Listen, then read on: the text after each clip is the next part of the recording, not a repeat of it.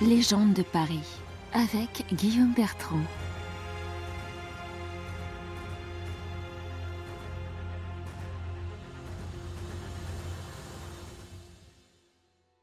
L'amateur d'histoire et de légende croise souvent la route de chevaliers célèbres au nom évoquant bien des mystères, les Templiers.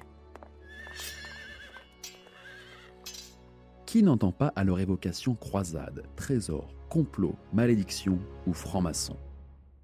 Qui étaient-ils à l'origine? Quel était le but de leur existence? Pourquoi sont-ils devenus légendaires? Je vous propose de découvrir un Paris médiéval presque disparu, du quartier du Temple jusqu'à l'île de la Cité, sur les traces de ces mystérieux chevaliers revenus d'Orient. Laissez-vous embarquer par l'une des plus grandes épopées de notre histoire. Pour comprendre la naissance des Templiers, il faut remonter au lendemain de l'an 1000, au XIe siècle. En ces temps, la France des Capétiens n'est qu'un royaume dont la surface équivaut à celle de l'actuelle Île-de-France. Entouré des duchés de Normandie, de Bretagne, d'Aquitaine, de Bourgogne et de Gascogne, des comtés de Toulouse, de Champagne et de l'Anjou. Le monde connu se divise en trois grands empires. Le Saint-Empire romain germanique, sous l'autorité d'un pape, l'Empire byzantin, chrétien et orthodoxe, sous l'autorité d'un patriarche jusqu'à Constantinople, et le puissant califat islamique s'étendant de l'Espagne à l'Afrique du Nord et jusqu'au Moyen-Orient où se trouve la ville la plus sacrée au monde, Jérusalem. Les Juifs viennent y prier au mur des lamentations, dernier vestige de l'ancien temple du roi Salomon. Les chrétiens se rendent à l'église du Saint-Sépulcre où s'élève le tombeau du Christ, bâti par le dernier empereur romain Constantin, et les musulmans prient au dôme du rocher, troisième lieu saint de l'islam, d'où, une nuit, le prophète serait monté au paradis. Jérusalem est reprise par les Turcs en 1078, qui chassent violemment les pèlerins. En 1096, le pape Urbain II appelle tous les chrétiens à prendre les armes pour partir à la reconquête de la Terre sainte. Cet appel est relayé dans les campagnes et les villes, et ceux qui prennent part à l'expédition sont marqués de la croix. Dieu le veut sera leur cri de ralliement. 200 000 croisés participent, menés par des chevaliers comme Godefroy de Bouillon ou Gauthier sans avoir. Après trois ans d'expédition et 15 jours de bataille, Jérusalem passe aux mains des chrétiens. Ils ne sont plus que 10 000. On fonde alors le royaume de Jérusalem et on annexe les États latins d'Orient, Édesse, Antioche et Tripoli. Mais les routes restent dangereuses et les pèlerins se font à nouveau attaquer par les musulmans. C'est pourquoi neuf chevaliers français, vont se réunir secrètement dans les ruines du temple de Salomon et y prononcer un drôle de vœu. Ils jurent pauvreté, chasteté et obéissance. Ils se placent sous l'autorité du roi de Jérusalem. Ils offrent tout ce qu'ils ont à Dieu et ne possèdent plus rien de personnel. Ils prennent le nom de pauvres chevaliers de Jésus-Christ et du temple de Salomon. Bien que noble fût leur cause, cette milice d'un genre nouveau est illégale et frôle l'hérésie, à une époque où la société est divisée en trois ordres. Les chevaliers et les nobles combattent, le clergé prie et dédie sa vie à la foi, et le peuple travaille pour subvenir aux besoins des deux premiers. Un homme de Dieu avait interdiction formelle de verser le sang et une vie de moine était incompatible avec une vie de soldat. Et pourtant, en 1127, Baudouin II, roi de Jérusalem, envoie Hugues de Pin avec cinq autres chevaliers porter un message au pape Honorius II et à Bernard de Clairvaux afin d'obtenir une reconnaissance officielle de l'Église.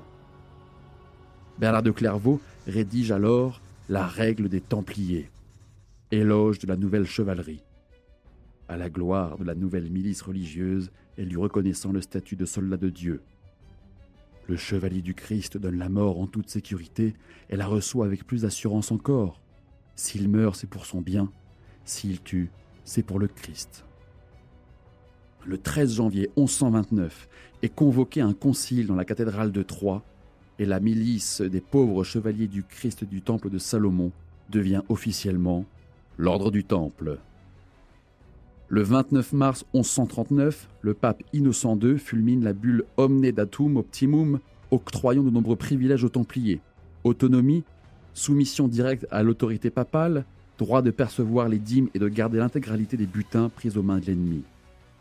En 1140, deux Templiers, André de Montbard et Gondemar, sont introduits à la cour de Louis VII afin de solliciter une protection en France, ainsi qu'un toit et une chapelle qu'ils obtiennent c'est la première commanderie templière parisienne.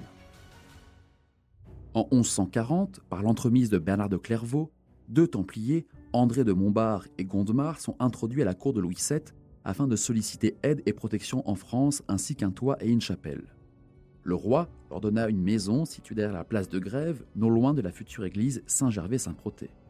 Cette première commanderie templière se situerait à l'emplacement de l'actuel restaurant chez Julien, au 1 rue du Pont Louis-Philippe.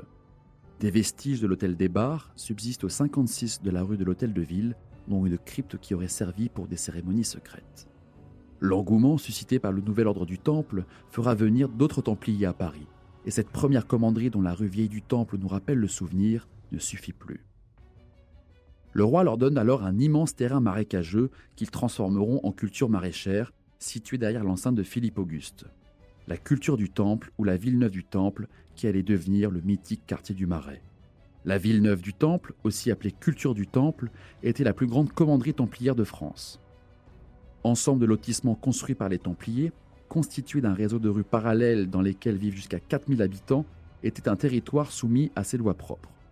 Franchise fiscale, exemption des règles de corporation, c'était un lieu d'asile pour les débiteurs insolvables où la police du roi ne pouvait pénétrer sans autorisation préalable. Au sein de ce petit État presque indépendant s'élevait l'enclos du Temple, maison cheftaine de la province France, entourée de hautes murailles crénelées pourvues de tourelles. L'enclos de 6 hectares et demi était ceint d'un rempart de 8 mètres de hauteur. Il possédait un imposant donjon appelé Grande Tour, qui servira de coffre-fort à la maison parisienne et également à la Révolution, de prison à la famille royale. D'ailleurs, c'est de la tour du Temple que Louis XVI partira le 21 janvier 1793 pour se faire guillotiner place de la Concorde, et c'est là que son fils, Louis XVII, mourra dans d'atroces souffrances à l'âge de 10 ans. Au lendemain de la Révolution, la tour du Temple était devenue un lieu de pèlerinage et de rassemblement royaliste, ce qui déplaisait fortement au nouvel empereur, Napoléon, qui la fit démolir en 1808. Les seuls vestiges sauvés sont deux portes de la prison, aujourd'hui visibles à la sortie du donjon de Vincennes. Un tracé au sol avec emplacement des tourelles et une plaque au mur rue Eugène Spuller devant l'aile gauche de la mairie du 3e arrondissement nous rappelle l'existence de cette imprenable tour templière devenue prison royale. Découvrez toutes les légendes de Paris par Guillaume Bertrand aux éditions Webedia Books et écoutez les épisodes du podcast sur toutes les plateformes.